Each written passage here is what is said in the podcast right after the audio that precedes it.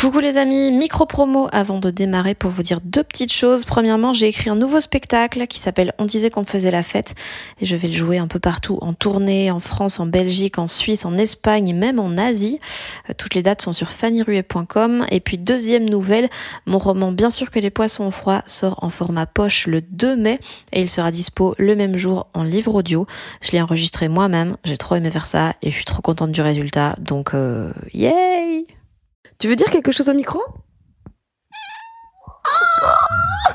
Salut, je m'appelle Fanny Ruet et vous écoutez Les gens qui doutent. J'ai l'impression que c'est presque un peu respecter la vie d'être tragique parce que ça veut dire que tu sais ce que tu risques au bout, c'est quand même de clamser, tu vois. Donc t'es quand même dans un truc de euh, quand c'est beau, tu le célèbres à fond et quand t'as peur, tu t'as vraiment peur et quand c'est triste, t'es vraiment triste et tout. Moi j'aime bien ça. hein. Moi j'ai toujours bien aimé chialer et tout. Euh, J'ai toujours bien aimé ça. hein. Moult moments de rigolade dans ce cinquantième épisode des gens qui doutent puisque j'y reçois la comédienne Laura Felpin. Laura a fait 5 ans de théâtre, pas mal de voix off et s'est fait connaître il y a quelques années grâce à des vidéos sur Instagram où elle joue plein de personnages vraiment rigolos. Elle est également chroniqueuse dans l'émission Quotidien pendant un an et demi et vient de commencer à jouer son tout premier spectacle Ça passe qu'elle a écrit avec son co-auteur de toujours Cédric Salin. Un spectacle très très chouette qui contient à nouveau plein de personnages très marrants mais aussi une chanson de Jennifer, un journal intime d'Idol, l'histoire de ces deux grands-mères drama queens et une très belle robe de marquise. Tout ça m'a fait vraiment beaucoup beaucoup rire. Et le lendemain de la représentation, je suis passée chez Laura et chez Secha pour qu'on discute de plein de trucs, du fait que son premier passage sur scène c'était à l'Olympia et que son premier film c'était le prochain Astérix, de comment ils ont écrit le spectacle avec Cédric lors d'une résidence dans une maison hantée, de pourquoi elle a arrêté les chroniques quotidiennes du jour au lendemain, de la violence des commentaires sur internet, du fait qu'on a toujours avoir des avis tranchés et être de tous les combats, de sa grande passion pour le tragique, de l'importance de pleurer, du fait qu'on croit tous qu'on est unique alors que vraiment on est très très commun, de sa participation à la cérémonie des Césars 2020 qui était à la fois la meilleure et la pire soirée de sa vie, et évidemment du fait qu'elle a failli faire la Star Academy et la nouvelle star. J'espère que tout ça vous plaira.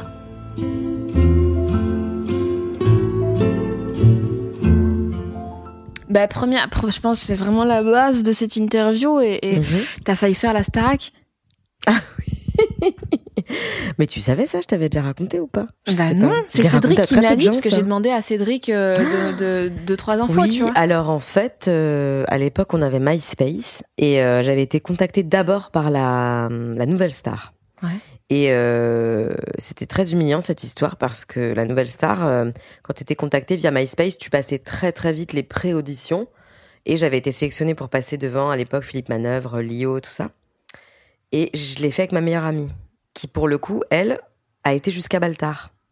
Mais pas moi. C'est-à-dire que c'était horrible parce que c'était, tu sais, le, la mécanique de on a filmé deux meilleures copines, il y en a une qui réussit, il y en a une qui réussit pas. Oh. Et, euh, et je me rappelle que Philippe Manœuvre, il m'avait dit euh, T'es un peu comme le raisin, t'es un peu trop verte, et comme t'es pas encore mûre, c'est encore un peu amer. C'était Oh, waouh. horrible. C'était horrible. Et suite à ça, j'avais été contactée par euh, Endemol et tout ça pour, pour essayer de faire les castings pour la Star Academy. Mais j'étais très très jeune. hein. Je devais avoir, euh, franchement, je te dis pas de bêtises, 15 ans maximum, je pense, un truc comme ça. Mais c'était quel, pour quelle année de la Bah, je- en fait, je me rappelle plus. Dans ma tête, tu vois, c'était l'année de Jennifer et Cédric qui me dit, mais c'est tout bonnement impossible, tu avais 10 ans. Et je me suis dit, oui, il a complètement raison. Je pense que ça devait être, pour moi, ça devait être la, la période, euh, à mon avis, Grégory Le Marchal ou, la, ou, la, ou celle d'après. Tu vois Puisque euh, je sais pas dans quelles années c'était exactement, euh, je, me, je me rappelle plus très bien. C'est fou, je pense que j'ai un petit peu euh, oublié ce truc-là parce que je crois que j'avais été ultra déçue plus jeune, tu Bah, vois, tu quand t'es ouais. petite et tout. J'étais un petit bébé. hein. Et c'est très bizarre, on te met dans une pièce et on te dit, euh, mais tu le vois sur les castings qu'ils font, on te dit, vas-y danse, euh, vas-y déhanche-toi. et Déjà ça, on te met dans une pièce et on te dit vas-y danse. ça ressemble à un film d'horreur. Danse où je te tue. Et euh, non, pas du tout. En tout cas, c'était, c'était un peu. Et j'étais accompagnée de ma mère, tu vois, qui était pas du tout dans ces délires-là et tout. euh, je me rappelle très bien. Mais ça m'avait fait une belle journée à Paris. Mais euh, et puis, tu vois, finalement, j'ai pas Oui. été prise à la Starac. Finalement, mais est-ce que y a pas quand même un truc Ah, on est sur un chantier de, un immeuble est en train de se construire. D'accord. Mais on lui souhaite de se construire du mieux qu'il peut. Euh, il y a quand même un truc de rockstar euh, inavoué, euh, un truc de ah, tu vois Ouais. Il est si sous-jacent, tu le vois Ah, il est pas sous-jacent. Il est, il est, il est surjacent. Ouais, c'est marrant parce que je me rends pas, je me rends plus compte de ça, moi. Mais là, dans le, dans le spectacle, quand à un moment donné, je, je, je lis un extrait de mon journal intime, je parle de ça, de mon rêve de star. Et mon rêve de star, ça a toujours été lié à la chanson, c'est vrai. Mais, euh, et, et en fait, euh, je sais pas, pour moi, tout se lie. En fait, je me dis pas, ah, maintenant je fais ça, donc je pourrais pas faire ça et tout. Je suis un peu la Yannick Noah de. Tu vois, Yannick Noah est un exemple parfait, en fait, d'avoir fait du tennis et ensuite d'avoir fait des albums. Donc je me dis, c'est quand même très différent de faire du tennis et de faire des albums de chansons Mm. je trouve qu'être sur scène, euh, c'est pas faire de la comédie, tout ça, c'est pas si différent que chanter, tout ça. Enfin, pour moi, non, parce que je lis beaucoup de choses à la voix quand même, donc euh, j'y viendrai peut-être plus tard. hein. Mais j'ai l'impression que la chanson, c'est quand même tout un concept de aujourd'hui de mode, de marketing, de trucs. Tu sais, j'ai l'impression qu'il faut avoir des équipes béton, faut être Stromae, faut arriver aux 20 heures, faire un truc de ouf. Enfin, tu vois, j'ai l'impression qu'il y a un truc qui est très fort, euh, que c'est dur de faire un. Tu peux avoir un petit album sympa, mais je suis pas sûre que sans l'équipe marketing de ouf aujourd'hui, ce soit possible. Et tu, tu penses que c'est plus difficile euh, qu'en en ciné ou en humour ou... En humour, ouais, je pense, je trouve. Parce qu'on peut quand même. euh, Enfin, après, peut-être que c'est aussi le milieu, hein, le, le- le cas dans le milieu underground de la musique et tout, qu'il y a des petites salles où on va jouer, où on est 200 et où, euh, tu vois, ça se passe. C'est Paris, donc forcément, oui, mais moi, j'ai l'impression que. Que l'humour est plus accessible quand même. Ok. Ça veut pas dire que c'est de meilleure qualité et tout, parce qu'il y a beaucoup de gens, je pense, qui, font- qui le font pas très sérieusement et tout. C'est c'est marrant de dire ça, mais euh, quelqu'un qui chante faux, tu vois, Ouais. chante faux quoi. Quelqu'un qui fait des mauvaises blagues, bon, il peut avoir une carrière. ok. Et pourquoi t'avais cette, euh, ce- cette envie depuis toute petite d'être une star? Ça, vient pas. de quelle faille? Ça fait tant tiep. ça fait si pitié de le dire comme ça. Je sais pas pourquoi. Moi, j'ai quand même été très influencée par Céline Dion et tout. Et je, et je trouvais que Céline Dion, c'était une star, mais tu sais, c'était une vraie star de. J'ai pas trop connu la vie avant. Donc, je suis pas non plus. euh, je suis dans un truc de folie des grandeurs. Mais il n'y a pas eu un truc d'avant-après, tu vois. Moi, dans ma tête, j'ai toujours été une petite star. c'est tellement nul. Mais je sais pas, je me disais ça, je. Et pourtant, aujourd'hui, c'est pas tant ma quête, quoi. Mais je pense quand même que ça fait partie de moi, tu vois. Mais il y a- il doit y avoir un gros truc narcissique. euh, Pas comblé. Probablement, probablement. Bah, tu sais, après, moi, j'étais quand même une petite, euh, une petite fille euh, très très marrante, mais pas très très bien dans ma peau tout le temps, tu vois. Donc c'était quand même, euh, je pense, un gros truc de euh, de compensation, quoi. De me dire que j'étais rigolote, je chantais, je faisais rire la galerie et tout. Je pense que c'était euh, ma manière d'exister, mais je me disais pas, c'est marrant, je l'écrivais dans mon journal intime, mais je me rappelle pas dire à mes parents, je veux devenir une star, tu vois. Enfin, Mm. c'est pas un truc dans la famille où tout le monde se dit ah bah voilà, tu vois, finalement t'es devenue une star. euh, pas du tout. Enfin, mais en plus, je suis pas une star, mais tu vois ce que je veux dire. C'est Il pas. y a quand même des euh, articles pure people à ton sujet. Bien sûr, à mon actif. à mon actif. C'est marrant parce que, putain, en ce moment, quand j'écris un truc ou que je fais des articles sur mon, putain, je suis vieille de dire ça, que je fais des, je poste des articles sur, Sur mon Instagram. Il y a, euh, comment il s'appelle, putain, euh, j'ai très peu de respect, télé loisirs, très peu de respect pour la journaliste qui reprend ça, vraiment. Puis c'est pas du journalisme. hein. Elle reprend ce que j'écris sur mes articles. Donc elle reprend exactement mot pour mot ce que je dis euh, sur mes articles Instagram. Donc là j'ai fait un truc sur le fait que je louchais. Donc elle dit la comédienne se confie sur le fait qu'elle louche. Elle copie-colle mon article. Donc clairement je fais son taf. Et à la fin elle dit euh, elle dit un truc horrible, elle dit cette comédienne que l'on avait appréciée chez Quotidien, mais qui a disparu du jour au lendemain, qui n'avait pas su convaincre. Et putain, mais meuf, tu m'as juste enfoncé, quoi. Déjà qu'elle louchait. Déjà que loucher, c'est pas marrant, mais alors en plus, tout ça pour dire que c'était, euh, tu vois, c'était trop, c'est trop drôle, ouais. Donc, euh, mais bon, j'ai des articles dans, ah, c'est Lupin. Oh, moi j'adore quand il y a des miaulements dans les Ouais. épisodes. hein. Mais c'est un miaulement de, de sel, hein, je le dis tout net, hein. mais ouais, donc je pense pas que je voulais être une star. Si ça peut te, te rassurer sur ma personnalité. Ok. Ah, putain, c'est fou. Qui disparaît du jour au lendemain. Comment ça? De qu'elle dise de toi que tu disparais du jour au lendemain alors que t'as monté un spectacle, que t'es en tournée, que maintenant t'es à Ah Paris. oui, dans l'article, tu veux dire Oui, oui, c'est fou. C'est fou, hein. Mais t'as pas remarqué ça Les gens, ils font souvent ça. Quand t'es pas visible ou audible pendant un temps, ils te disent alors, ben, t'as rien fait Ouais. depuis. J'ai entendu fou, ça il y a pas que- longtemps avec le rappeur Vald qui disait, on lui, on n'arrête pas de dire, alors si tu fais ton retour et tout, t'as été absent et tout. Il dit, mais les gars, en fait. Euh, sorti un album il y a deux ans, genre. il dit, j'avais sorti un album il y a deux ans, il y a le Covid entre temps. En fait, non, j'ai fait que t'as fait, quoi. Puis les gens oublient euh, souvent que que des fois, on, a- on- enfin, les artistes sont juste pas en vie en fait, En plus. et que c'est Oui. juste important de. Des fois, tu vis ta vie. Bah, déjà, il faut que t'aies des trucs à vivre. Ouais. Parce que je pense que même quand tu passes ta vie à écrire sur ce que tu. Moi je trouve qu'il y a vraiment des étapes quoi tu vois. Je j'admire les gens qui sont capables d'écrire tous les jours et qui ont des vannes tout le temps et tout. Moi c'est pas du tout ma culture parce que je j'ai l'impression qu'il faut d'abord vivre des trucs et euh, enfin moi j'ai besoin de ce truc là quoi. De poser pendant un temps euh, de dire bah là c'est le moment où je joue. Après ce sera le moment où j'écrirai. Je suis très monotache quoi tu vois. J'aime pas faire mille trucs en même temps. Mais n'empêche qu'il y a quand même beaucoup de moments où toi qui fais tes chroniques et tout bah on te voit une fois par semaine. Je pense que les gens euh, pour eux euh, du lundi au je sais pas quand est-ce que tu fais ta chronique, mais tous les autres jours où t'es pas à la radio, ils doivent se dire que tu fous rien, quoi. Je n'existe pas. Je, Nagui me remet dans, dans son armoire à chroniqueur sur le Elle cintre. rentre dans son petit placard avant d'aller à Poudlard. Et non, bah ouais, tu vois. Donc Ouais. c'est un peu fou ce truc-là de. Mais c'est beaucoup de fantasmes, hein, la vie d'artiste, en fait. hein. Les gens, ils ont beaucoup de. C'est vrai qu'on passe quand même beaucoup de temps dans nos canapés. en vrai. C'est vrai qu'on n'est pas les. Moi, je, mon metteur en scène, il m'a dit un truc super marrant. Nicolas Vital, il m'a dit Moi, je comprends pas les gens qui viennent à ton spectacle. Je lui dis Quoi? Il me dit Non, non, non. Il me dit C'est pas pour te dire que je comprends pas les gens qui viennent à ton spectacle. Il me dit Mais je comprends pas les gens qui achètent des places pour aller voir des spectacles. Je lui dis Je comprends pas. Il me dit Mais si, tu sais, nous, on y va parce que c'est notre métier et tout. Mais je comprends pas et tout. Et en fait, je me disais que moi, je consommais assez peu de culture et de spectacle euh, de manière générale. Mais en fait, j'en fais. Tu vois ce que je veux dire Mm. c'est marrant parce que je pense que quand t'es actrice de ton truc, alors je sais pas pour toi, je sais pas si par exemple le fait de jouer, toi, te donne euh, cette boulimie d'aller voir les autres ou pas du tout. Ah non, justement, moi, ça. Mais c'est compliqué parce que là, tu vois, j'ai enchaîné, je suis allée voir Tania Dutel, euh, les producteurs d'Alexis Michalik, et puis toi en trois jours, et j'ai adoré, tu vois. C'est Ouais. chouette, ça me stimule et tout. Mais parce que deux sur trois, c'était pas du stand-up. Mais aller voir du stand-up, je me rends compte que ça me saoule de plus en plus parce que j'ai l'impression de bosser en le faisant Ah ouais. et parce que il y a un truc de ah c'est bon, c'est déjà ma vie tout le temps. C'est Ouais. plus mon loisir quoi. Ouais. J'ai un peu un, un rejet de ça pour l'instant euh, que j'avais pas du tout avant parce que j'étais en mode ouais je veux écrire je veux apprendre machin je regarde plein de, de trucs anglo-saxons et tout tandis que maintenant ouais je suis fatiguée en fait Et il y a pas un truc de comparaison aussi qui te pourrait te frustrer ou pas?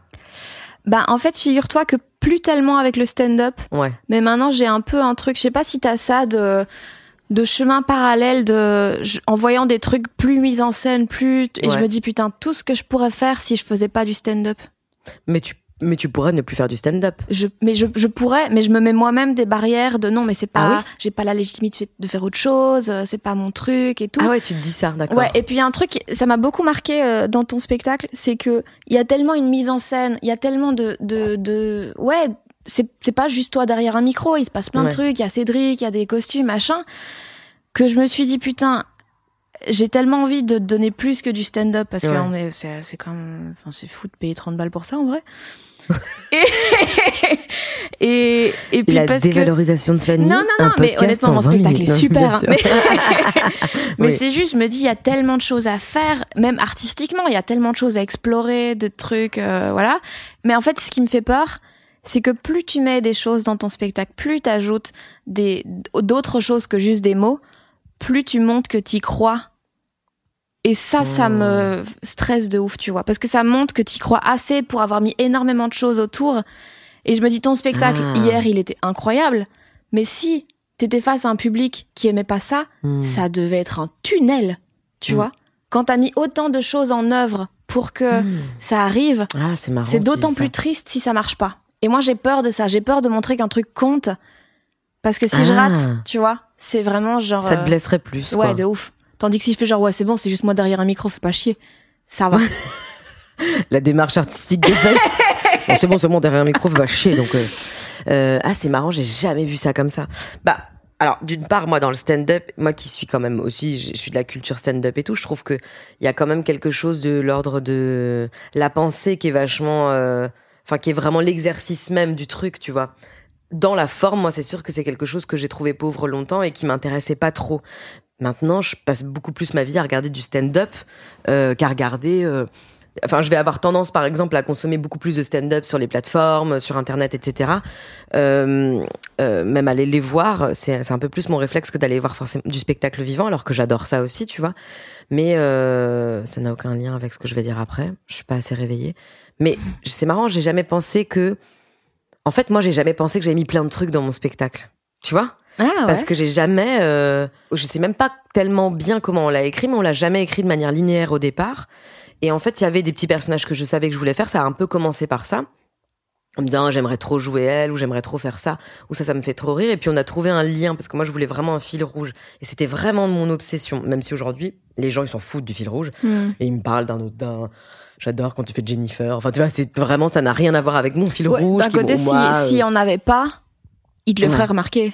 Peut-être. Mais en tout cas, ils me le font pas remarquer pour un truc qui, moi, m'a beaucoup coûté. C'est-à-dire que je me suis vraiment beaucoup dit, il faut qu'on comprenne que je veux parler des gens qui veulent plus être ensemble, pourquoi on parle des autres comme si on n'était pas les autres, machin, machin. Ça, ça dure un moment, mais en fait, ça, se- ça se dilue un peu après et ça se perd forcément. J'avais un peu peur de, de toute la partie autobiographique que j'ai mis du temps à écrire parce que, euh, en fait, j'avais peur de ces, de ces artistes qui font euh, leur premier spectacle et qui disent d'où ils viennent et euh, donc je le faisais mais à moitié, pas trop et tout machin et j'ai finalement trouvé une forme pour le faire en ayant assez d'autodérision sur moi et tu vois de dire par exemple euh, euh, de lire mon journal et de dire que je rêvais d'être une star, en fait, c'est pas facile parce que tu te dis putain, mais la elle était complètement folle, quoi. Et, et, euh, et en même temps, j'ai beaucoup de tendresse pour cette petite fille que j'étais et tout. Donc, si ça marche pas, euh, ce qui arrive parfois, enfin, c'est pas un tunnel parce que souvent, quand même, les gens qui viennent me voir me connaissent un peu puis connaissent mon univers, mais euh, si euh, j'ai pas les réactions que je veux et tout, bon, c'est sûr, ça devient moins intéressant, mais je le vis pas comme une violence. Je me dis pas d'un coup, oh, j'ai mis tout en œuvre et ils sont en train de se rendre compte que c'est de la merde, quoi. Parce que euh, quand même, j'arrive à trouver du plaisir dans chaque en- endroit ou que, enfin, dans chaque truc que je fais, enfin, en fonction des soirs, en fonction des publics et tout, en fonction des échanges, quoi. Mm. Hier, c'était assez riche et tout. Il y a des jours où ça allait moins, mais euh, pour l'instant, j'ai pas traversé à proprement parler de bide comme j'ai pu en Mhm. traverser quand je faisais du stand-up, par exemple, ou quand je faisais des scènes ouvertes, quoi. Oui, t'as commencé. Toi, ta première scène, c'était à l'Olympia. Ouais, ouais. Ouais, voilà. Alors, Contexte. C'est ça. C'est Contexte. j'ai fait un truc chez Combini il y a pas longtemps. Ils m'ont dit alors votre première scène c'était l'Olympia et puis euh, votre premier film c'était Astérix et Obélix. Votre première scène c'était avec Vincent Cassel et José Garcia. J'ai dit ouais, t'imagines ma vie? Elle a commencé là puis maintenant tout va au fur et à mesure descendre. Le déclin. Laura Felpin. Le déclin. Le déclin. Ouais, c'était l'Olympia pour le festival. Tu l'as déjà fait ça, le festival de l'humour euh, parisien? Euh, je le fais cette de année, je Paris, pense. le FUP, ouais. Ouais. C'est trop bien. Bah, c'est mon metteur en scène qui a mis ce truc-là en place avec sa collègue Maude. Et du coup, à l'époque, je le connaissais pas du tout. euh, Je savais pas que ça allait être mon metteur en scène. On faisait une soirée Golden Moustache. Mhm. Et euh, avec Anna Apter, que je salue cordialement, Avec qui t'as commencé par faire plein de vidéos. Exactement. qui fait des super programmes sur Canal+, dont Cher Journal, que j'adore. Et ben, on a fait la première partie de la première partie de Thomas VDB et Mathieu Madénian à l'époque. Et c'était notre première scène, quoi. Et c'était super. Moi, j'étais hyper contente. euh, Moi, j'adorais, j'ai adoré faire ça. Ça a duré 5 minutes 30. On avait des super loges. euh, Tout était génial. Et après, bon, bah voilà, c'était le, le déclin d'être tourné dans les, dans les salles françaises. Mais non, on a commencé par l'Olympia, ouais. C'est pas mal. Mais t'étais un peu tendu. Bah ouais, ah si, je me rappelle qu'on était vraiment stressés. Mais je sais pas, moi je trouve qu'il y a un truc au bout d'un moment. En fait, bon après il y a des vraiment des stress où t'as envie de crever quoi. Je me rappelle que la première fois où j'ai joué à Lyon le spectacle là, je me suis dit ah par contre si c'est ça tous les soirs, c'est sûr que je ne veux pas faire ça. Je Mhm. ne serai pas Brel et je n'irai pas vomir dix fois dans ma loge avant. Enfin, je peux pas me Brel martyriser faisait quoi. ça? Brel, il, il vomissait tout le temps avant de rentrer sur scène. Il était mais d'un trac maladif, quoi. Donc moi, je et, et ça durait, tu vois, sur le temps. Et c'est marrant parce que moi, j'avais cette obsession. Ça m'est arrivé une fois d'avoir un trou sur scène et je me suis tellement fait cueillir par ça. J'ai tellement vécu, tu sais, le vide abyssal d'un coup de plus rien avoir dans le cerveau que c'est devenu un peu mon obsession, ce truc de trou. Et Marina Rollman m'a dit avant euh, de monter sur scène euh, par message, mais en fait, tu l'as écrit, c'est ta langue maternelle, c'est tes idées, peut rien t'arriver, quoi. Je veux dire, euh, ça, il- au pire, t'as un trou et alors, quoi, il se passe quoi, tu racontes quoi, tu sais où tu vas et tout. Et je me suis dit, putain, t'as tellement raison, c'est moi qui l'ai écrit, pour moi, ça a du sens et tout, mais tu sais, quand c'est la première fois, tu sais pas si tout va marcher, ce que tu vas avoir envie d'enlever et tout. Mais je me, suis- me rappelle m'être dit, si je stresse comme ça pour les autres, mais je ne ferai pas ça, c'est impossible.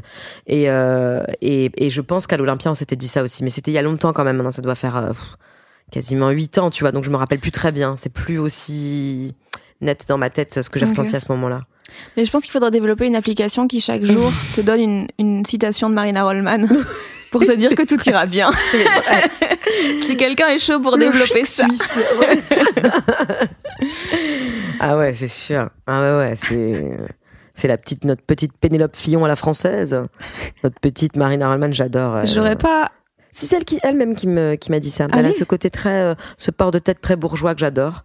Ah oui, Et oui, oui, oui. elle a un côté très Pénélope Fillon euh, upgradé quand même, hein, mais euh, mais ouais, ces mots euh, sont, se sont imprimés dans ma petite tête en me disant, bah, elle a raison. Après, elle me disait qu'elle elle avait déjà fait des ateliers en anglais et tout pour se tester, pour vraiment voir la difficulté en fait. Ouais. C'est-à-dire si demain toi tu dois jouer une heure à New York, euh, là je pense qu'on on se chie tous dessus quoi. On se dit ok bon voilà. Notamment. euh, voilà tu vois je sais pas mais mais après l'Olympia ce qui était différent aussi c'était comme c'était une soirée Golden Moustache.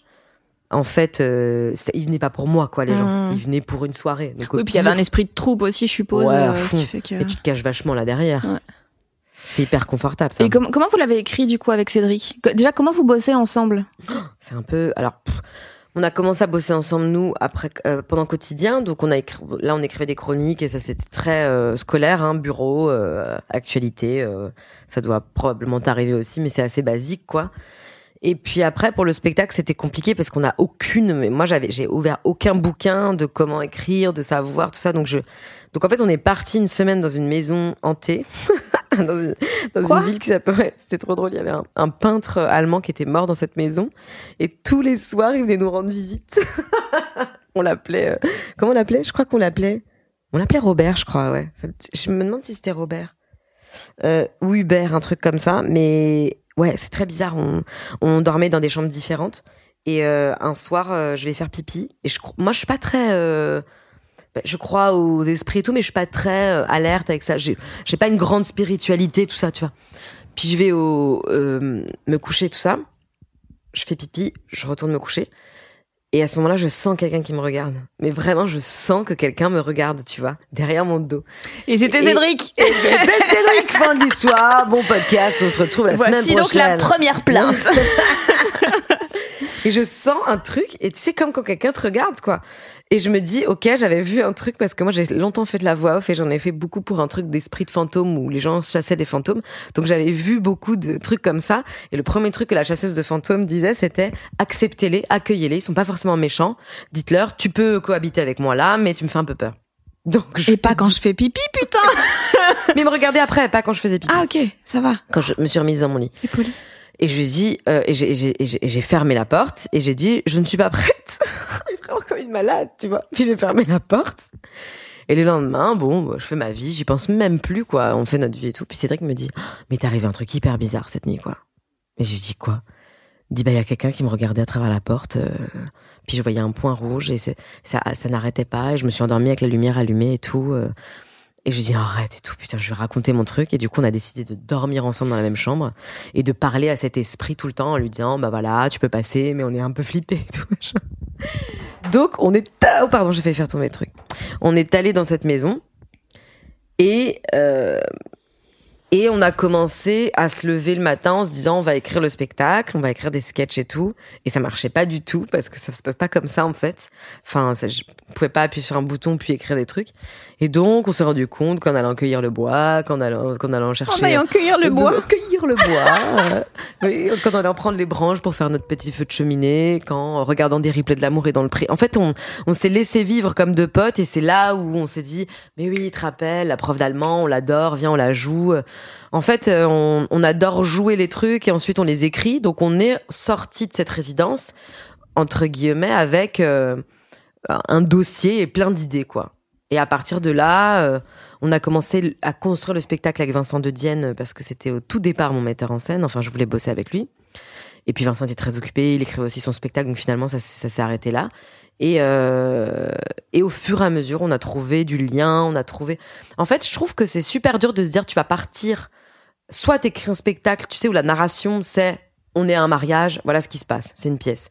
Soit t'as plein de petits, de petits sketchs et, je- et en fait tu te dis c'est super dur de trouver un lien et puis en fait pas tant parce que c'est quand même toi quoi. Ouais, il y a quand même un moment, tu te rends compte qu'il est là depuis le début. Exactement. Ouais.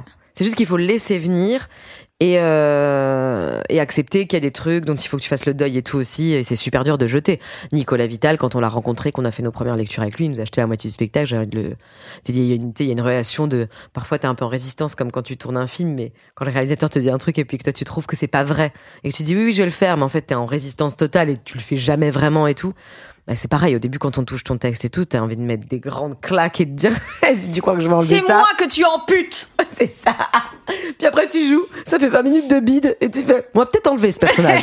T'as peut-être raison, mais, Mais je crois qu'il y a des trucs qu'il faut, qu'il faut, ouais, qu'il faut les, il faut faire le deuil de certains personnages et tout, parce que c'est marrant, tu dis qu'il y a beaucoup de trucs dans mon spectacle et je, je le vois pas du tout comme ça, quoi.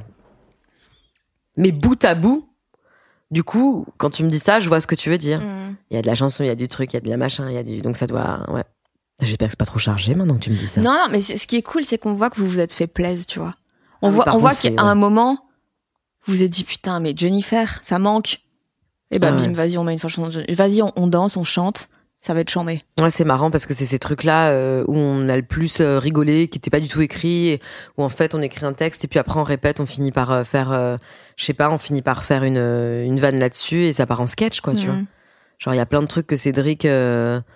Puis c'est bien parce que j'ai vraiment de la chance de pouvoir être comme ça dans un échange perpétuel de vannes avec exactement le- la même veine, le même humour, tu vois. Oh, coucou Guette, viens. Comment elle est mignonne celle-là. Ouais, elle est trop belle. Écoute, il paraît qu'elle a un petit problème de croissance et qu'elle ne grandira plus jamais. Mais écoute, c'est super. C'est mignon, c'est tout ce qu'on veut. C'est oui. Qu'il soit un tout petit peu malade de ton pour qu'il ne grandisse jamais. juste assez malade pour être toute petite, mais pour ne pas mourir. C'est ça. Tu viens Oh bébé. Oh non, mon cœur. Tu veux dire quelque chose au micro? Je suis désolée, mais je vais juste couper tout ce que tu dis et ne mettre que ton chat. Viens, Guette, viens. Il, pa- il paraît que t'es très très très bosseuse et que genre euh, au premier filage, il y avait déjà 80% du spectacle qui était là. Ah ouais.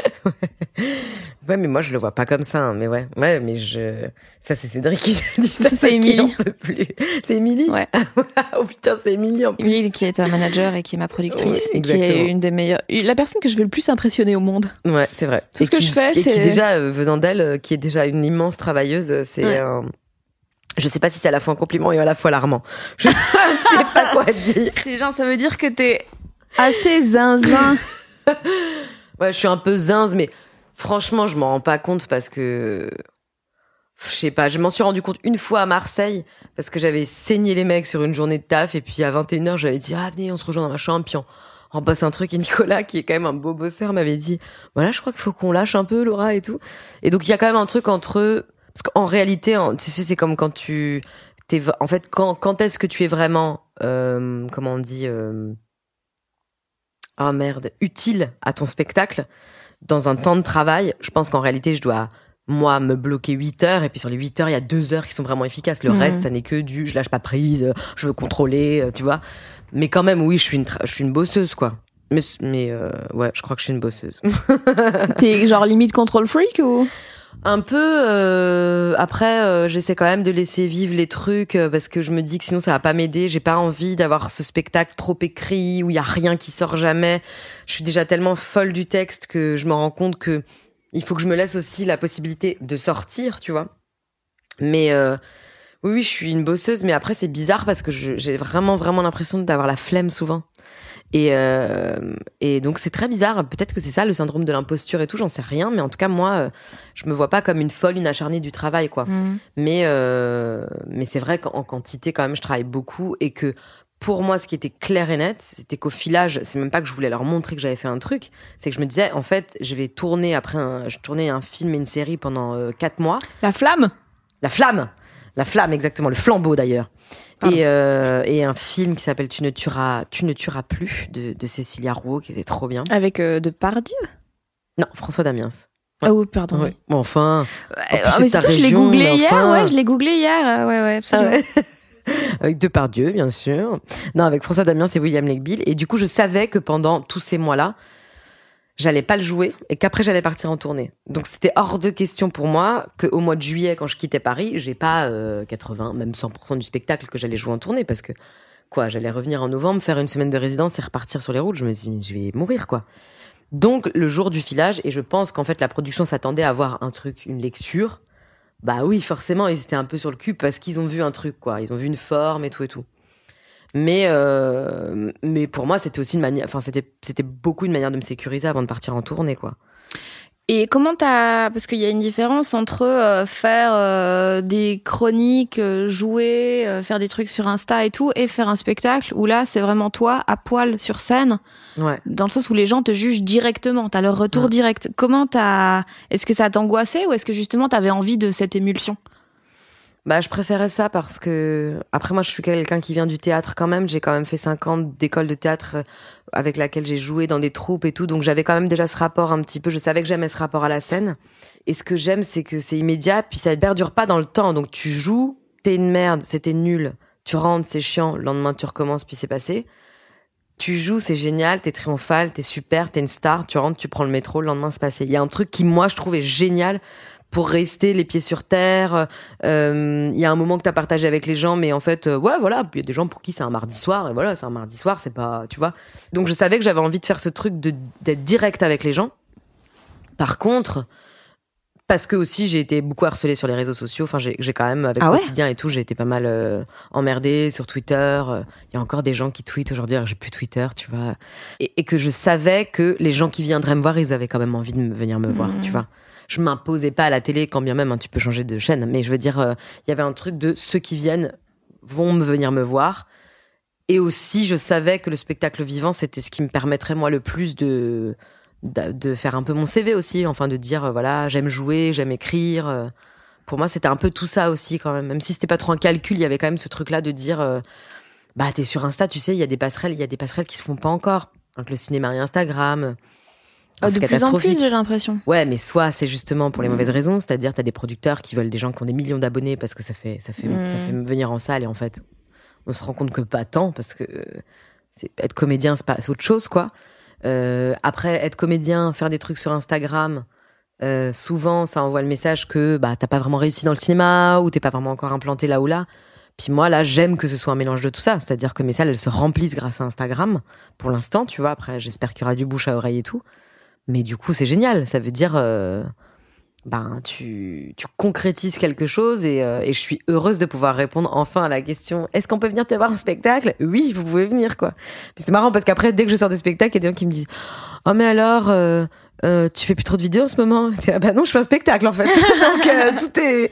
Vous êtes bande d'ingrats, mais tout est, tout est toujours euh, une question de juste milieu, tu vois, je trouve, dans ces trucs-là, quoi. Et la, la télé, ça a été violent parce que je trouve que c'est vraiment la forme la plus violente parce que d'un côté, je crois que c'est extrêmement difficile de Ouais. devoir faire euh, des trucs euh, sur un plateau. Enfin, je trouve que c'est vraiment la forme la plus compliquée. Et en plus de ça, c'est la forme où tu as le plus de retours violents parce que les gens, ils sont zinzins avec la télé. Ils sont fous. Ils sont fous. Ils sont fous. Ils jugent les gens, mais comme si vraiment t'avais tué leur mère, quoi. Alors que t'as jamais. Mm. T'as es- jamais tué leur mère? Non. Non. bah, parce que sinon, tu. En général, tu termines au trou. Mais euh, non, euh, écoute, euh, je sais pas trop l'explication pour ça. Moi, j'ai trouvé ça d'une brutalité. Alors, moi, l'expérience télé à quotidien avec l'équipe, elle a été, ça a été la meilleure année de ma vie. Je veux dire, euh, j'ai l'impression d'être dans The Morning Show, quoi. Tu sais, tu rentres, t'as le. Moi, Alors, c'est peut-être pas une bonne, bonne comparaison. Saison 2, quand. Non, j'ai rien dit. à part que tu fasses une de ces coupes dans cet épisode, j'ai spoilé un truc de malade mental. Désolée. J'ai fait le plus gros spoil de la Terre. Tu l'as pas vu la saison 2 Mais non Mais tu voulais la voir? Bah, je sais pas, parce que Non, tout mais tu vas dit qu'elle est c'est nulle. C'est pas le cœur de l'intrigue. c'est horrible. Ça m'arrive jamais de spoiler comme ça. Là, j'ai vraiment spoilé. Ouais, je bah, je vais juste couper Mais le. Comme ça, les gens, ils vont être en mode Quoi? Qu'est-ce qui se passe? Je suis désolée. Écoute, euh, qu'est-ce qu'on se disait? Oui, non, l'expérience avec les, la télé, moi j'adorais parce que il y avait un truc de direct et moi je sais que j'aime ce truc-là aussi. Euh, de me dire, euh, tu peux pas te planter, quoi, t'es en direct et tout, c'est génial. En tout cas, ça me, moi, ça me fait. J'avais une, une prof qui s'appelait Blanche Salan qui disait toujours, euh, il y a des gens qui, a- qui, quand il y a des enjeux, se liquifient et il y en a d'autres que ça renforce. Et moi, c'est vrai que je sens ce truc-là. De, ah ouais, euh, vous, vous m'aimez pas, vous voulez pas rigoler, ben allez, on va y aller, quoi. J'ai un truc un peu sportif avec ça. Parfois, ça marche pas, c'est horrible, hein. mais en tout cas, il y avait ce truc que j'adorais, la télé, les préparations, le maquillage, les équipes. euh, Puis c'était des gens que j'aimais bien, que j'admirais, donc j'étais hyper heureuse. Euh, et il y avait du public et la première année, c'était super. T'as La- fait ça deux ans? J'ai fait ça deux ans. En fait, j'ai pas fait ça deux ans parce qu'on m'a proposé de rempiler sur la deuxième année, mais quatre fois par semaine. Quatre Et- fois par semaine? Ouais. Mazette Ouais. Et Florence Foresti, m'a- que, je fréquentais à l'époque et tout, m'avait dit, enfin que je fréquente encore aujourd'hui, m'avait dit, euh, euh, ne fais jamais ça en fait. Pas quatre fois, ça va être horrible, ça va être trop dur et tout. Et puis, Mais le tu peux rien faire euh, sur le côté, quoi. Bah, Non, mais je savais que je donnerais une année à ça, mais je m'étais dit, ok, je veux bien donner une année à ça, c'est ok pour moi. Et Laurent Bon, qui est le producteur de l'émission que j'aime particulièrement, m'avait dit, écoute, testons, si ça ne te plaît pas, de toute façon, on, on en fait moins, juste essayons, quoi. Mais du coup, ça devenait un truc de malade. C'est-à-dire que ça devenait quatre personnages par semaine, euh, avec un mini générique qu'on faisait pour les personnages dix minutes avant de rentrer en plateau. Enfin, tout était lunaire, quoi. C'était fou. Donc, en fait, très vite, c'est devenu une contrainte. Euh, on a cherché d'autres concepts. On n'était pas assez nombreux pour les écrire. On se mettait à éplucher euh, comme la revue de presse de De sauf que moi, c'était pas mon truc. Des trucs de valeurs actuelles, euh, pleine période Covid, plus de public. Donc c'est vraiment vite devenu quelque chose qui était difficile. Et puis quand on a vu avec Cédric, euh, et c'est exactement sur ce canapé à l'heure où je te parle, qu'un jour, on avait encore développé un autre concept, on avait fait des bandes annonces, ensuite on avait fait Laura fait le point, on avait fait plein plein de trucs. Et puis j'avais dit à Laurent, écoute, si on fait trop de, concepts, c'est qu'à un moment ça fonctionne pas, donc il faudra qu'on s'arrête quand on voit que voilà, il vaut mieux que je disparaisse pendant un temps et tout. Puis il m'avait dit, écoute, on fera comme tu veux. Il était vraiment dans ce truc-là. Et, euh, et un jour, on reçoit des retours euh, d'un texte euh, qu'on doit faire pour le, pour le soir même. Je suis ici avec Cédric. Et euh, je sais pas, Laurent me fait un, un retour sur une vanne. Et on n'est pas d'accord sur une vanne et tout, mais c'est pas du tout un truc euh, de désaccord, tu vois, même sur des convictions et tout. C'est un- une vanne de merde, quoi. Et je me dis, ok, en fait, on arrive au moment où là, je les fais plus rigoler. Et par contre, bah, je vais pas me battre euh, pour dire, moi, je trouve ça marrant, tu vois, parce que ça devenait mon humour et, et je sentais que ce truc-là allait arriver. Et quand même, dans les équipes télé, et je sais pas si c'est pareil chez Inter, mais il faut quand même le dire, parce que les gens, ils voient que le beau et tout, c'est quand même qu'il y a ce truc. Parfois, t'as le vent en poupe. T'as une semaine où on trouve que t'es formidable. Puis la semaine d'après, on en a un peu rien à foutre.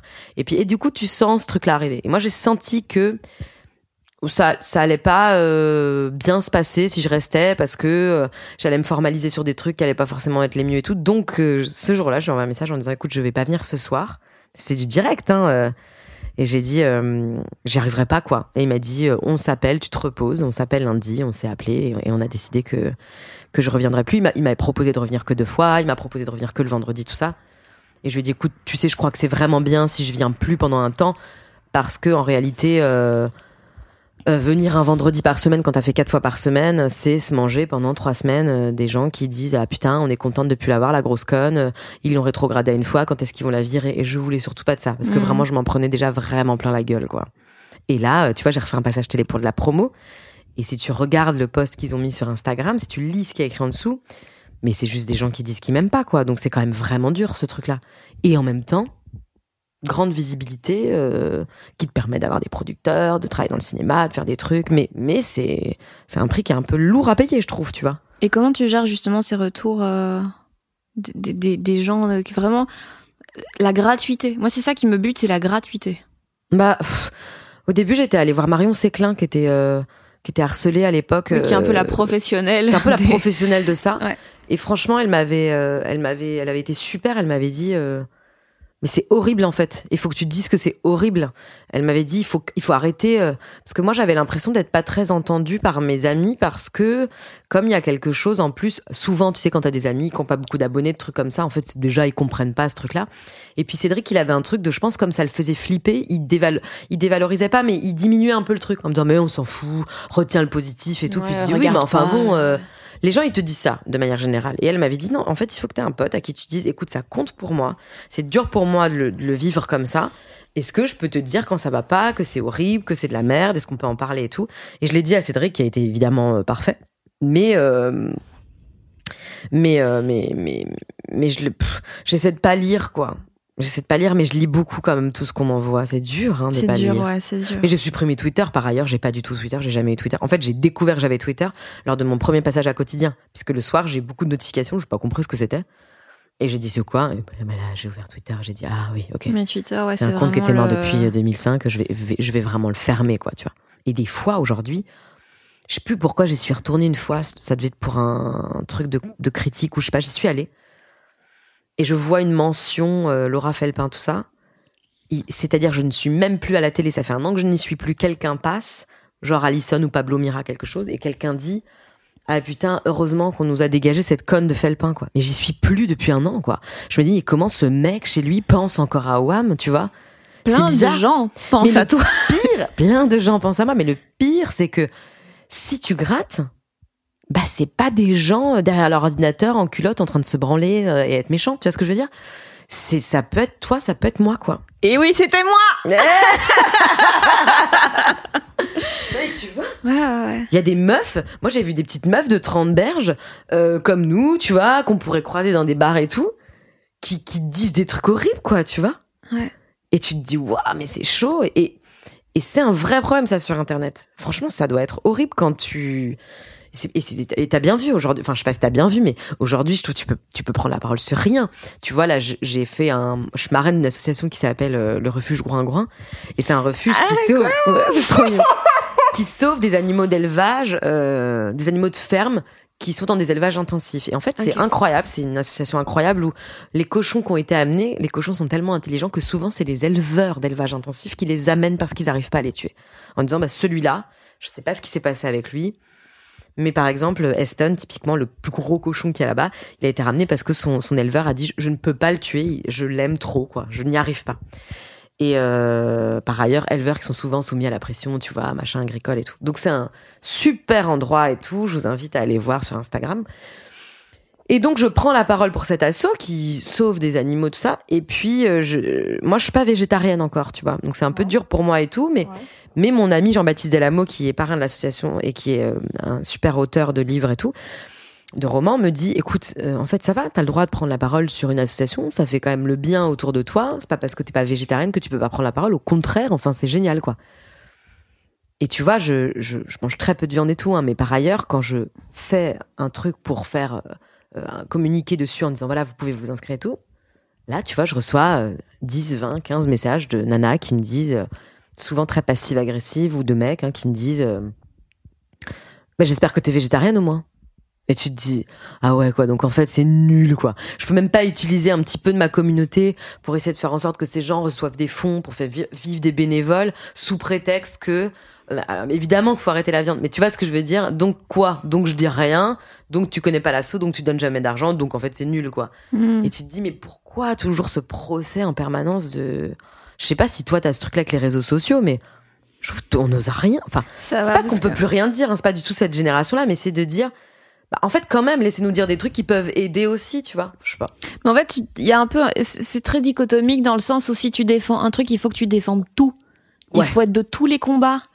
Alors que moi, il y a, il y a rien que je trouve plus agaçant, quoi. De, de- les, les gens qui sont dans les médias et qui défendent tout. Des- ouais, déjà, j'ai pas la force mentale d'aller Bah, ouais. me renseigner sur tout. J'ai pas assez de connaissances pour avoir des opinions sur tout. Et, et, et enfin, c'est pas possible, en fait. Mais toi qui bosses en radio et qui. Est-ce que tu donnes ton avis? Non, je parle que de ma vie parce que justement, j'ai pas, j'ai pas d'avis assez tranché sur les autres choses. En fait, je Mm. sais pas. Mais tu vois, c'est bizarre qu'on qu'on se dise qu'on est obligé d'avoir un avis tranché, quoi. On n'est plus du tout dans un truc où on peut dire, bah, je sais pas. Tu vois Ouais, non, c'est ça. Alors je- que vraiment, la plupart du temps, bah, on sait pas. Enfin, tu vois, il y a non, plein de trucs. euh, Ouais, non, c'est les gens compensent tout le temps le fait. euh, Enfin, ils compensent tout le temps leur manque d'information par un surplus d'opinion, quoi. Et tu fais, mais Ouais, ce ouais. n'est pas valable, en fait. Ouais. Et euh, ouais, non, c'est assez. Mais moi, ça va, tu vois, vu que, vu que j'ai jamais. Bon, évidemment, on me traite de gauchiste euh, les trois quarts du temps, parce que quand je parle de, de relations avec des filles ou machin, ou même quand j'existe à la radio, tu vois. Je Ouais. suis une gauchiste puisque France Inter. ouais. Mais, euh, mais sinon, ça va, tu vois. Je pas. T'as jamais subi de harcèlement ou de messages ou de. T'as jamais été heurté par. euh, Non, ça va. Vraiment, moi, les seuls trucs qui. Bah, il y a les trucs évidemment sur le physique, tu vois. Genre, j'ai mon Ah deuxième montreux qui est sorti il y a deux jours. Vraiment beaucoup de commentaires. Ils remarquent que j'ai grossi. Et je suis comme, bah, ouais. et. C'est vrai? Ouais, ouais, ouais. Beaucoup, beaucoup. Et. euh, Oh Mais les gens sont malades, hein. c'est- ouais, c'est. Mais je, ouais, je sais pas. Mais, et encore, c'est même pas ceux qui me vexent le plus. Celui qui m'a vexé le plus, c'est un qui dit, euh, en parlant de mon texte, c'est Kian Kojandi qui écrit, non? Oh. Et j'étais comme, mais. Genre, mon travail, c'est un peu ma vie. Et Ouais. là, tu me l'enlèves. Ouais. Là, tu me, tu me retires ce, ce dans quoi j'ai mis toute mon arme, en fait. Ah ouais, Et c'est- ça, mais ça me dépite. Ah ouais, je comprends. Et c'est là que j'ai arrêté de regarder les commentaires parce que ça me. Et il y en avait plein de gentils aussi, hein. Mais, euh, Mais c'est marrant, on retient quand même vachement que le négatif aussi, c'est vrai, ça, hein, euh, tu vois. euh. Mais c'est pour ça que moi, maintenant, par exemple, je prends un malin plaisir à répondre, même si parfois, j'avoue, c'est du copier-coller parce que je peux pas. Quand les gens sortent du spectacle et qui me mentionnent ou qui me disent quelque chose, je leur réponds à tous Mhm. et parfois, c'est hyper long. Je prends vraiment une heure ou deux le matin pour le faire et je peux pas tout personnaliser et tout, mais parce que ça me permet aussi de me dire bon bah ils étaient contents tu vois plutôt que de rester sur le pauvre trou du cul qui a dit euh, ah regarde c'est de la merde ce qu'elle fait parce qu'en fait euh, là puis là là enfin ouais il y a un truc en... mais il y a un truc t'as raison en télé qui est très zinzin quoi Enfin, Mais en fait, les, les gens, je pense que la télé, c'est vraiment le média où tu n'es plus une personne, tu es un produit télé, et donc t'as pas une âme, et donc ils peuvent se permettre de dire Mm. tout ce qu'ils veulent, et c'est c'est d'une violence. Moi, mais là. en même temps la télé fait un peu ça aux gens à terme les gens deviennent un peu Ah ouais? Ouais, il y a plus rien. J'ai l'impression de, de, de, de. Je pense que si tu restes très longtemps dans un milieu très télé, tu sais, tu passes ta vie à aller le matin à 7h, à repartir à 23h, t'es en direct, tu fais ça, et puis, et puis tout te passe dessus parce que t'es ultra protégé, parce que c'est pas possible en fait. C'est pas possible euh, d'être Yann Barthès et de et d'être sensible aux critiques parce que sinon tu peux pas vivre en fait. Donc il y a un truc de protection, je pense, qui se fait qui est très fort et qui fait que parfois, à mon avis, euh, en télé, tu cohabites euh, plus que tu partages quoi. euh, parce que parce que tout le monde a un peu sa carapace et un peu son truc quoi. Mais Mm. moi pour l'année que j'ai fait qui était super euh, c'était sublime pour moi d'y aller et de- le faire et puis je m'entendais vraiment bien avec tout le monde donc ça c'était génial quoi. Mm. Mais d'arrêter ça a été un gros truc parce que c'était aussi dire euh, bon bah je suis personne en fait hein, j'arrête la télé, j'arrête une émission incroyable euh, qui fait le, le- les meilleures audiences en France. euh, Ouais, c'est très risqué de prendre une décision pareille. Ouais, mais je, enfin, c'était impossible. En fait, je- c'était impossible pour moi d'aller faire un truc. En fait, on fait, je sais pas si t'es d'accord, mais on fait tellement des métiers déjà particuliers. On est, on a été tiré vers un truc qui est quand même euh, particulier parce qu'en fait, il faut oser le faire et tout. Et, et puis, euh, et puis, si t'as pas envie, tu fais pas ce métier. C'est pas possible, tu vois. Mhm. En fait, si t'as, si t'as pas envie, tu peux pas faire ce métier. Enfin, parfois tu le fais. Tu vois, c'est ce qu'on se disait tout à l'heure sur le, sur le, le théâtre et tout. Parfois, t'as pas envie, c'est vrai. Et ça, les gens, ils, pour eux, notre vie est un truc de plaisir, euh, machin, qui- ce qui est quand même vrai la plupart du temps. Non, mais c'est très très fatigant aussi quoi. Mais il y a des fois où t'as pas envie, quoi. Mais euh, et quand t'as vraiment pas envie et que tu sens que ça va pas. Moi, je sentais que ça m'aiderait plus dans mon travail, tu vois. Mm. Donc là, je me suis dit, ok, il faut que ça s'arrête, quoi. C'est vraiment ce que je me suis dit à ce moment-là. Mais c'était très bizarre. Et Cédric il était là, assis sur le canapé où t'es assis. Je lui dis, bon, on n'y va pas ce soir. Il me dit, quoi? Ah bon? T'es sûr? On arrête? Et tu sais, il y a eu un truc de. On a fini par regarder. Je crois que c'était la. euh, c'était sur euh, la, GLC Family. Il y avait ça. Il y avait une télé-réalité sur euh, sur la télé. On s'est mis à faire ça, à bouffer des chocobons. Toute l'après-midi, on est devenu genre Bridget Jones en l'espace de deux secondes. Et c'est devenu cathartique, tu vois. On n'y est plus Mhm. jamais retourné après ça, tu vois. Et on a été libérés. Et ce qui était très bizarre, c'est que lui et moi, pendant ces deux mois, on bossait. On n'arrivait pas du tout à se dire que c'était horrible. On se parlait pas de ça. Du coup, on, on était, on avait tellement, en fait, on sentait que c'était tellement pas notre endroit que euh, quand ça s'est arrêté, on s'est dit, Oh, c'était horrible en plus parce que toi qui es mon meilleur ami, je pouvais pas t'en parler, puis lui il pouvait pas m'en parler non plus parce que tous les deux on se mettait à gagner beaucoup d'argent en faisant des trucs qu'on aimait bien et on se rendait compte que c'était pas du tout ce qu'on ce qu'on voulait, tu vois. Donc d'un coup se dire, bah, tu vas repartir sur les routes pour te payer une représentation à 150 balles, c'était pas la même en vrai, hein. Mais, euh, mais rien à voir, on est dix fois plus heureux, franchement. Mm. Franchement. Je parle beaucoup, hein. je suis une pipelette. Hein. Ah mais c'est le principe hein. Ah oui. Donc franchement, ça va. Euh, ah, J'ai écouté ton boomerang. Qu'est-ce qu'il est drôle. Qu'est-ce qu'il est drôle. Oh là là. Ouais, je te remercie. J'ai eu de la chance, Augustin, il était très. euh, Ah mais toi et Augustin dans une pièce, j'ai envie Mm. de vous secouer comme euh, les boules à neige, tu vois, et juste de voir ce qui se passe. On a, ah, c'est un bosseur aussi. On a bien, on a quand même bien bossé l'émission. On va pas, on va pas mentir. On s'est bien, on s'est bien entretenu. On a bien bossé et tout. Donc, euh, ça avait l'air euh, comme ça. de, Mm, oui, vois, ça avait l'air très est- spontané. Arrête de on- casser mes rêves. Ouais. Enfin, après, les interactions, ceci dit, n'ont pas été écrites. J'étais pas au courant des questions qu'il allait me poser et tout. Je savais plus ou moins, tu vois, les, les personnages que je pouvais faire et évoquer et tout, mais, euh, mais on avait, non, il est- les questions qui te mettent bien en galère de chez Augustin, celles-là, je les connaissais pas. que tu t'es jamais posé toi-même. Ouais, la première, euh, d'où vient euh, Qu'est-ce qu'il y a de plus tragique en vous? Putain, ouais, quoi? Qu'est-ce qu'il y a? Ouais. Mais c'est vrai qu'il y a, le- genre une des premières phrases que tu dis dans le spectacle, c'est euh, j'ai un, il y a un problème avec ma personnalité. Je le pense très sincèrement, ça. Mais pourquoi? Parce que je trouve que je suis. je, me, je me fatigue beaucoup, quoi. Mais je me fatigue beaucoup parce que je, je pense tout le temps, j'ai très peur de mourir, donc j'ai ce truc de beaucoup vivre, en même temps pas aimer sortir. Enfin, je suis que contradiction, et du coup, c'est super euh, dur d'être moi, je pense, parfois. Parfois, vraiment, je me dis, oh putain, relou, Laura, arrête de te saouler, quoi. Et il y a un problème avec ma personnalité parce que je crois que j'arrive pas à vivre euh, sans que ce soit euh, ou très haut ou très bas, quoi. Ce qu'on appelle un peu les maniaco-dépressifs en réalité, ou même ce qu'on appelle la bipolarité. La cyclotimie représente.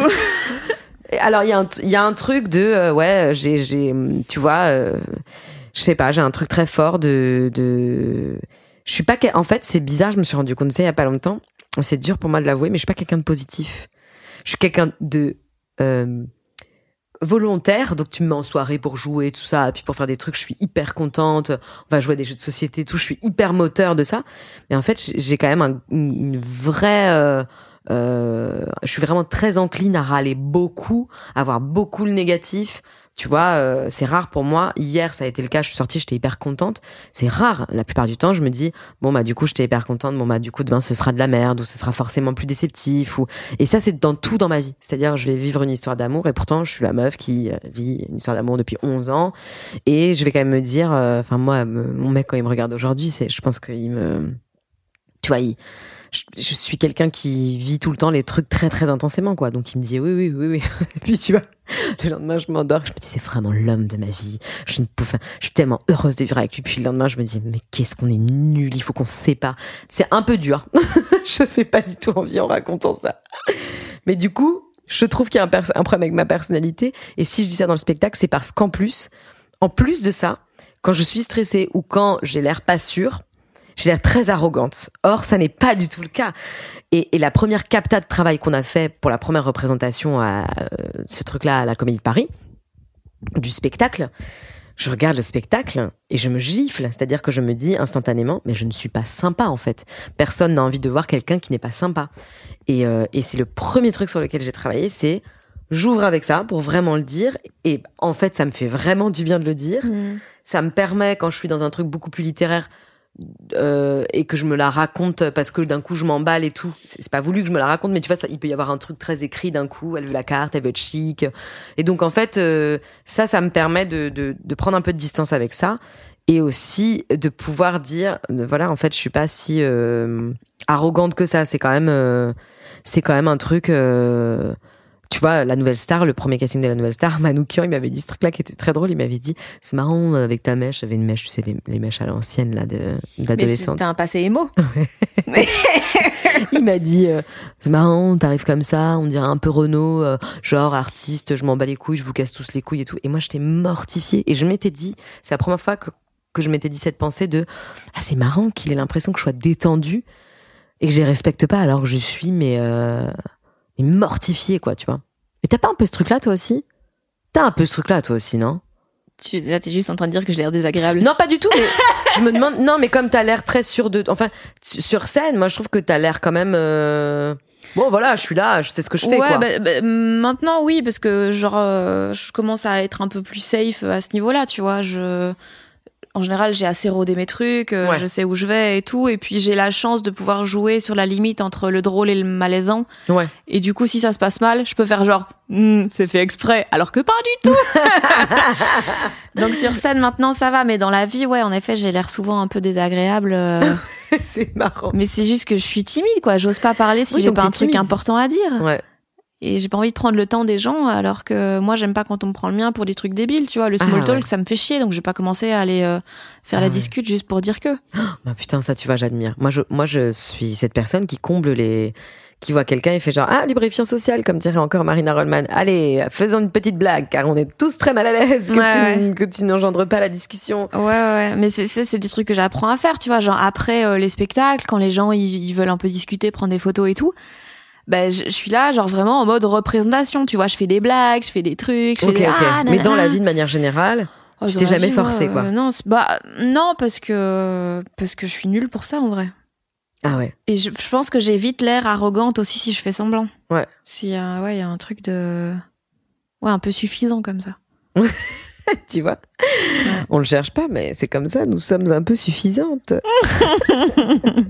Tu penses ça vient d'où cette euh, cette tendance à avoir des hauts très hauts, des bas très bas?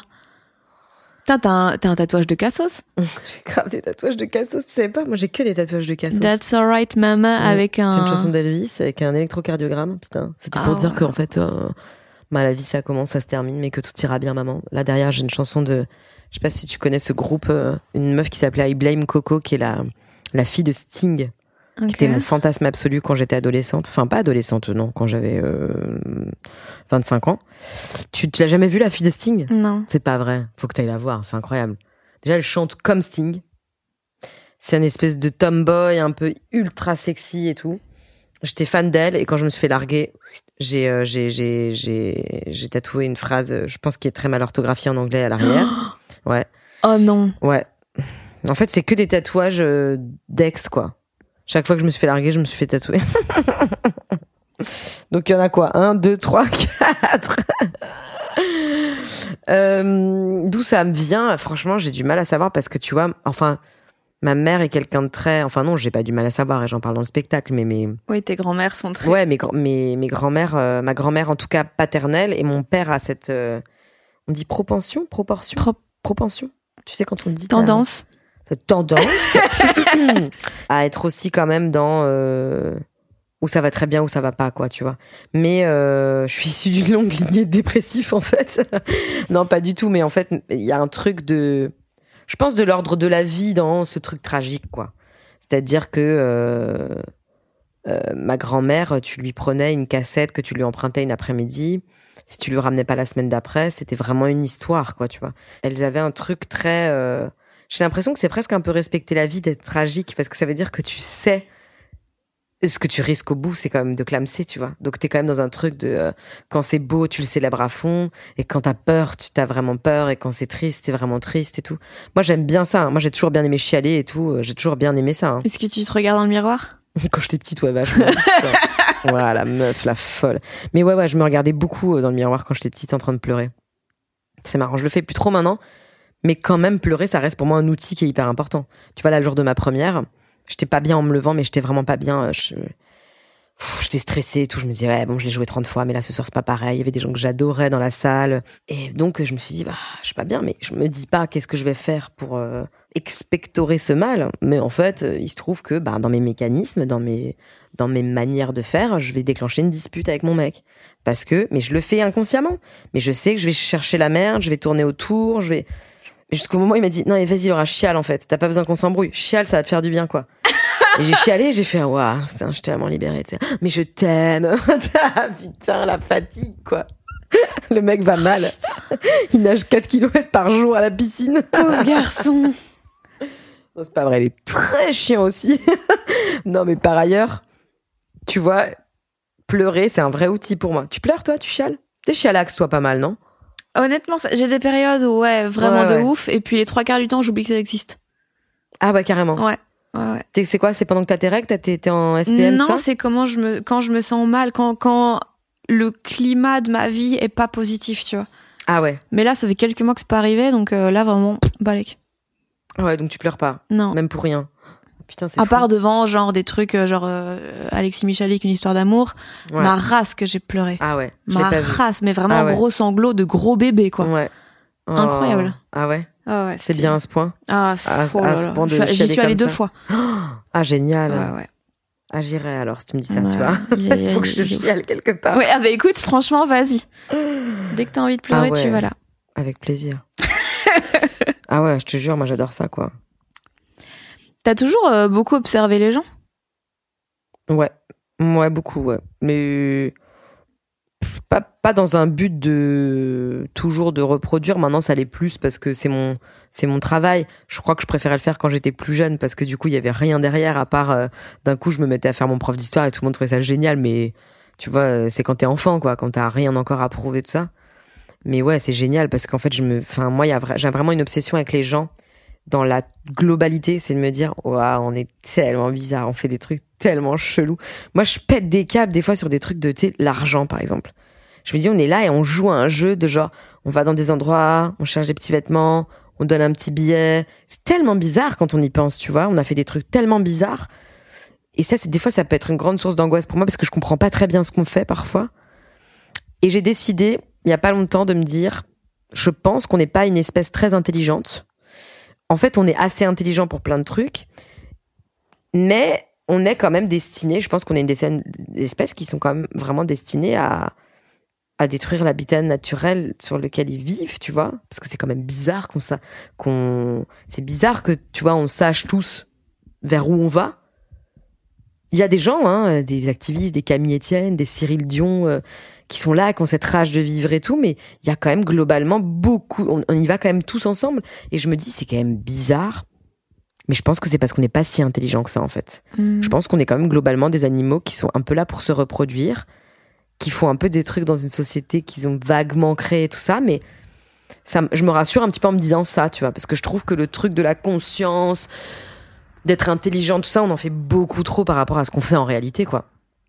Et du coup, euh, observer les gens, c'est génial, parce qu'en fait, tu vois les multitudes d'êtres qu'on est, on fait des trucs tellement bizarres, tous différemment, tu vois toutes les petits trucs de personnalité qu'on s'est créés. Et en fait, dans le fond, vraiment, on est vraiment commun, quoi. Et d'ailleurs, c'est pour ça qu'on fait des spectacles aussi. C'est parce que bah les gens, euh, c'est rare de faire un spectacle, c'est rare d'être Blanche Gardin et que les gens ils sortent et font, ouais, elle est vraiment folle. Genre, euh, ok, elle mettait des crayons dans le cul de son chat, tu vois.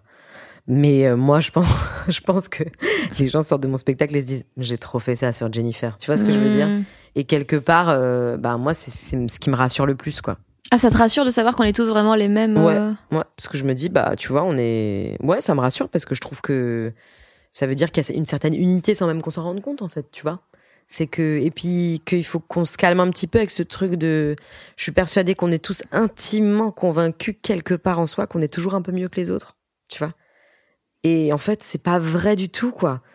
Ça dépend du milieu dans lequel t'es né, ça dépend des endroits où t'es. Et moi, j'ai une grande chance d'être née à Mulhouse, dans des endroits où il y avait à la fois des frontaliers qui se faisaient un maximum de thunes en Suisse, donc avec des gosses de riches à fond la caisse, et des gens qui vivaient dans des cités, et de venir d'une famille où il y avait des assistants sociaux. Beaucoup, mon père, il était éducateur spé pour les handicapés, ma sœur était assistante sociale dans les milieux hyper défavorisés. Et en fait, tu te rends compte que tu crois quand même que t'es toujours un peu mieux sur certains trucs, alors qu'en fait, c'est toi et ta chance, quoi, en fait. Tu vois, c'est Mhm. vraiment, c'est tout est tellement aléatoire. Vraiment, moi, j'arrête pas de me dire, mais putain, mais si j'étais née euh, en Inde, euh, enfin, rien que là, tu vois, j'étais en Chine il y a quelques années, je me dis, mais si j'étais née en Chine, en Chine, t'es un point sur une carte, enfin, il n'y a pas d'unité, tu vois. Donc, donc, comme je crois qu'il faut arrêter de croire très fort en l'unité, euh, en étant soi, son petit soi avec soi-même, même si je suis une comédienne, hein, donc je suis vraiment pas la mieux placée pour dire ça, bah, le groupe me fait, me fait, me rassure mm. Même s'il me ressemble pas toujours, tu vois. C'est-à-dire? Bah, c'est-à-dire que tu, tu vois, euh, je trouve que c'est ultra riche de traîner avec des gens qui te ressemblent pas du tout. Il y a un truc comme ça dans les accords Toltec. Le mec, il dit, euh, bah, vous pouvez choisir toute votre vie de vivre avec quelqu'un, par exemple, en couple qui vous ressemblera, et ce sera beaucoup plus facile, en fait. Parce que, euh, bah, parce que vous aurez les mêmes visions sur certains trucs Ah, et tout. Ça va être chiant. Ouais, ou vous pouvez choisir d'être avec quelqu'un qui vous ressemblera pas. Euh, La condition sine qua non étant de ne pas vouloir le changer, ce qui, arrive très peu puisque tu passes quand même ta vie à faire ça. Ah, j'adore, t'es trop différent, viens, fais exactement comme moi, mais sois différent. C'est hyper bizarre, mais euh, moi je trouve que dans ce rapport à l'autre, d'accepter, mais c'est très dur, c'est l'histoire d'une vie, je pense, tu vois, mais moi je suis hyper ravie d'être née à Mulhouse pour la bonne et simple raison que ben, j'ai traîné avec plein de gens différents. Et quand je suis arrivée à Paris, j'ai été hyper étonnée de voir qu'on ça marchait par groupe, tu vois. Mm. Et même encore aujourd'hui, je trouve, les artistes, ils vont boire des verres avec les artistes. Ouais, ouais. Les Mais justement, avec les maintenant que t'es dans ce milieu, Ouais. c'est c'est pas. C'est un peu une angoisse pour toi de, de, de, de, de t'entourer que de gens du milieu ou quoi? Bah, je sors pas trop, moi, tu sais. Moi, je suis, j'ai Cédric, euh, mon mec, euh, deux, trois potes, deux, trois rencontres que je fais, que je nourris et tout, euh, mais euh, je sors pas temps, en fait. Enfin, je traîne pas du tout dans le milieu, quoi. Il y a un truc aussi avec le milieu du cinéma, maintenant que je rencontre un petit peu et tout, mais c'est comme tout, je trouve qu'il faut aller prendre tout ce que t'aimes dans le milieu et tout, parce que c'est quand même génial, tu vois, de pouvoir discuter avec toi aujourd'hui et qui fait C'est partie c'est de pas ce pour milieu. ça que t'as fait tout ça? Ah si, si, si, si, si, si, si. c'est génial de se retrouver dans des, dans des soirées où tu... Tu vois, moi, quand j'ai fait La Flamme, t'es là, tu bouffes, et puis tu regardes Adèle Exarchopoulos et tu fais, waouh, je l'aime tellement, et, et je l'admire tellement, et en même temps, là, je l'aime en tant qu'être humain et tout, et il y a un vrai truc qui se fait et tout. Mais après, ça reste des, c'est des milieux, le cinéma, c'est un milieu duquel je fais pas vraiment partie. C'est pour ça que j'adore, moi, faire plusieurs choses. Mm. J'ai pas, euh, j'aime pas qu'on dise t'es humoriste ou t'es ou t'es comédienne ou t'es actrice ou t'es. Moi, je trouve que on est vraiment des saltimbanques. On est, on, on est. Moi, euh, tu vois, Adèle, elle me dit, oh, je sais pas comment tu fais pour monter sur scène et tout. Je dis, en fait, quand je la vois jouer, je me dis, mais enfin, elle sait même pas, mais évidemment qu'elle a aucun problème à monter sur scène. Et pour moi, t'aurais aucun problème à jouer au cinéma. Enfin, tu vois, il y a un truc de. euh, il y a des trucs qui sont différents dans la discipline. Ça reste des sports de combat, entre guillemets. Tu vois, si tu fais du judo, je- j'estime que t'es un peu capable de toucher au karaté, tu vois. Pour moi, c'est un peu pareil. Donc, c'est cool de pas faire partie d'un truc en particulier. Mm. Parce que c'est très bizarre, sinon, je, enfin, je pense, que tu dois te faire chier au bout d'un moment. Et t'es pas. euh, T'as pas peur d'avoir tellement le cul en deux chaises que t'es jamais assez à fond dans une discipline? Ah non, parce que quand je fais un truc, euh, je suis hyper monotache, moi. Donc euh, là, je fais le, le- j'ai fait la télé, j'ai fait que la télé. Là, je fais le spectacle, je fais que le spectacle. Et pourquoi tu fais ça?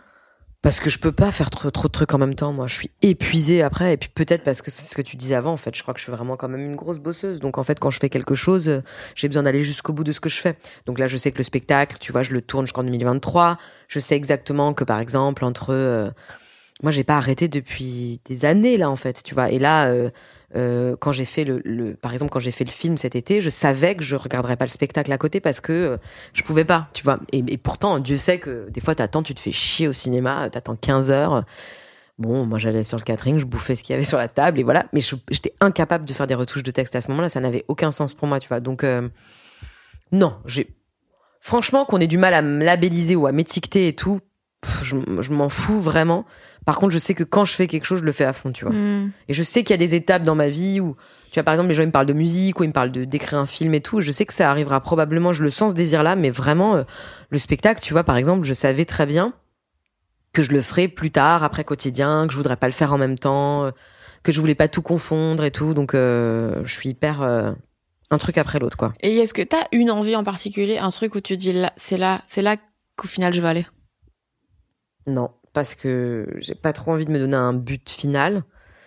Euh, je crois que vraiment j'adore le spectacle vivant et je crois que j'aimerais bien. euh, là, je suis allée voir il y a pas longtemps un mec qui s'appelle François de Brouwer que je, qui me fascine depuis quelques semaines, qui a écrit un, un spectacle qui d'abord était La Loi des prodiges et là son deuxième s'appelle Rencontre avec une illuminée. Je sais pas si tu l'as vu. Faut aller le voir. Il va jouer au Petit Saint-Martin là bientôt. Il est génial. J'aimerais bien écrire plus tard des spectacles qui, qui aient beaucoup plus une trame narrative, qui soient vraiment des pièces et tout. Donc pourquoi pas mettre en scène, écrire pour les autres. C'est quelque chose qui me faire jouer les autres. J'aimerais aussi beaucoup ça. J'aimerais beaucoup écrire un film. Euh, j'aimerais beaucoup euh, euh, euh, me présenter à l'exercice de, bah voilà, par exemple comme ce qu'on disait sur Marina, écrire les Césars ou, ou d'un coup te dire, euh, je vais faire de la chanson, pourquoi pas et tout. Mais vraiment l'un après l'autre quoi. Et j'ai pas du tout pour l'instant, tu vois, de, je vais faire d'abord ça, je vais faire d'abord ça et tout. Je pense que la prochaine étape sera peut-être le film ou la série, parce que j'aurais peut-être envie d'aller dans un truc un peu plus cinématographique et tout. Mais euh, mais je peux pas le, le, le- tu vois, j'ai pas le, j'ai pas, le- j'ai pas la carte dans ma tête quoi. Ok. Et c'est quoi dont t'es la plus fière?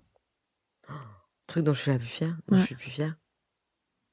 Oh, ouah, c'est super dur comme question À part tes chats. j'allais te dire mes chats en plus j'allais dire à part mes chats. Euh...